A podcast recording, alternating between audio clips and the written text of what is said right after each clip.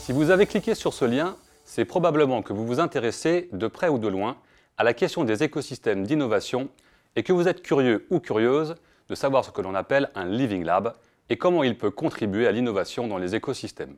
Tout d'abord, sachez que la raison d'être de notre recherche est de contribuer au développement de formes d'innovation plus ouvertes et inclusives grâce à une meilleure intégration des utilisateurs finaux. En particulier, ici, il s'agit d'intégrer les patients et leurs proches au développement des dispositifs médicaux. Concrètement, nous avons étudié une initiative française impulsée par une fédération de Living Lab visant à favoriser l'émergence de solutions désirables, accessibles et viables dans les secteurs de la santé et de l'autonomie. Mais qu'est-ce qu'un Living Lab? Un Living Lab, c'est une nouvelle forme de laboratoire dit vivant, car il développe des approches d'expérimentation participative centrées sur les utilisateurs pour concevoir et évaluer des solutions innovantes à partir de données dites de vie réelle. Notre article montre que ces Living Labs peuvent contribuer à l'émergence de formes d'innovation plus ouvertes et inclusives, non seulement à l'échelle locale d'un projet donné, mais également à l'échelle plus globale d'un écosystème d'innovation régional, voire national. Alors, pourquoi avoir mené cette recherche?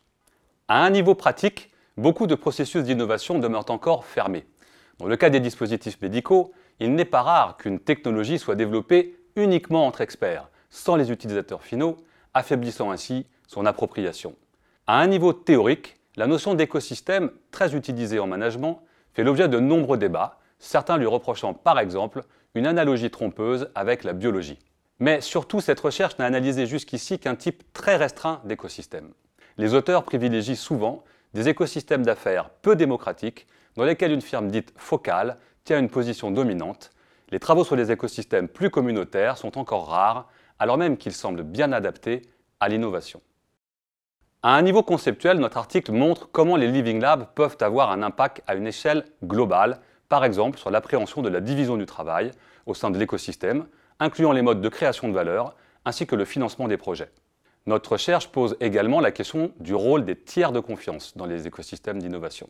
Dans le cas d'écosystèmes classiques, la littérature s'est focalisée sur les acteurs cherchant à obtenir un avantage concurrentiel pour eux-mêmes.